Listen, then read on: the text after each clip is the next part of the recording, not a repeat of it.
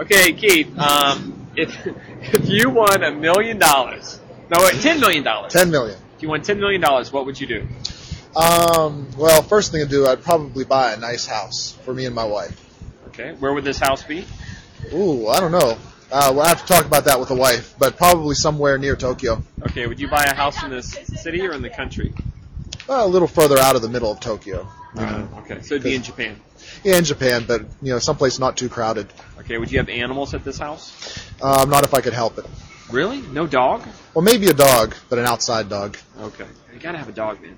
Hmm. All right, thanks, Keith. You're welcome.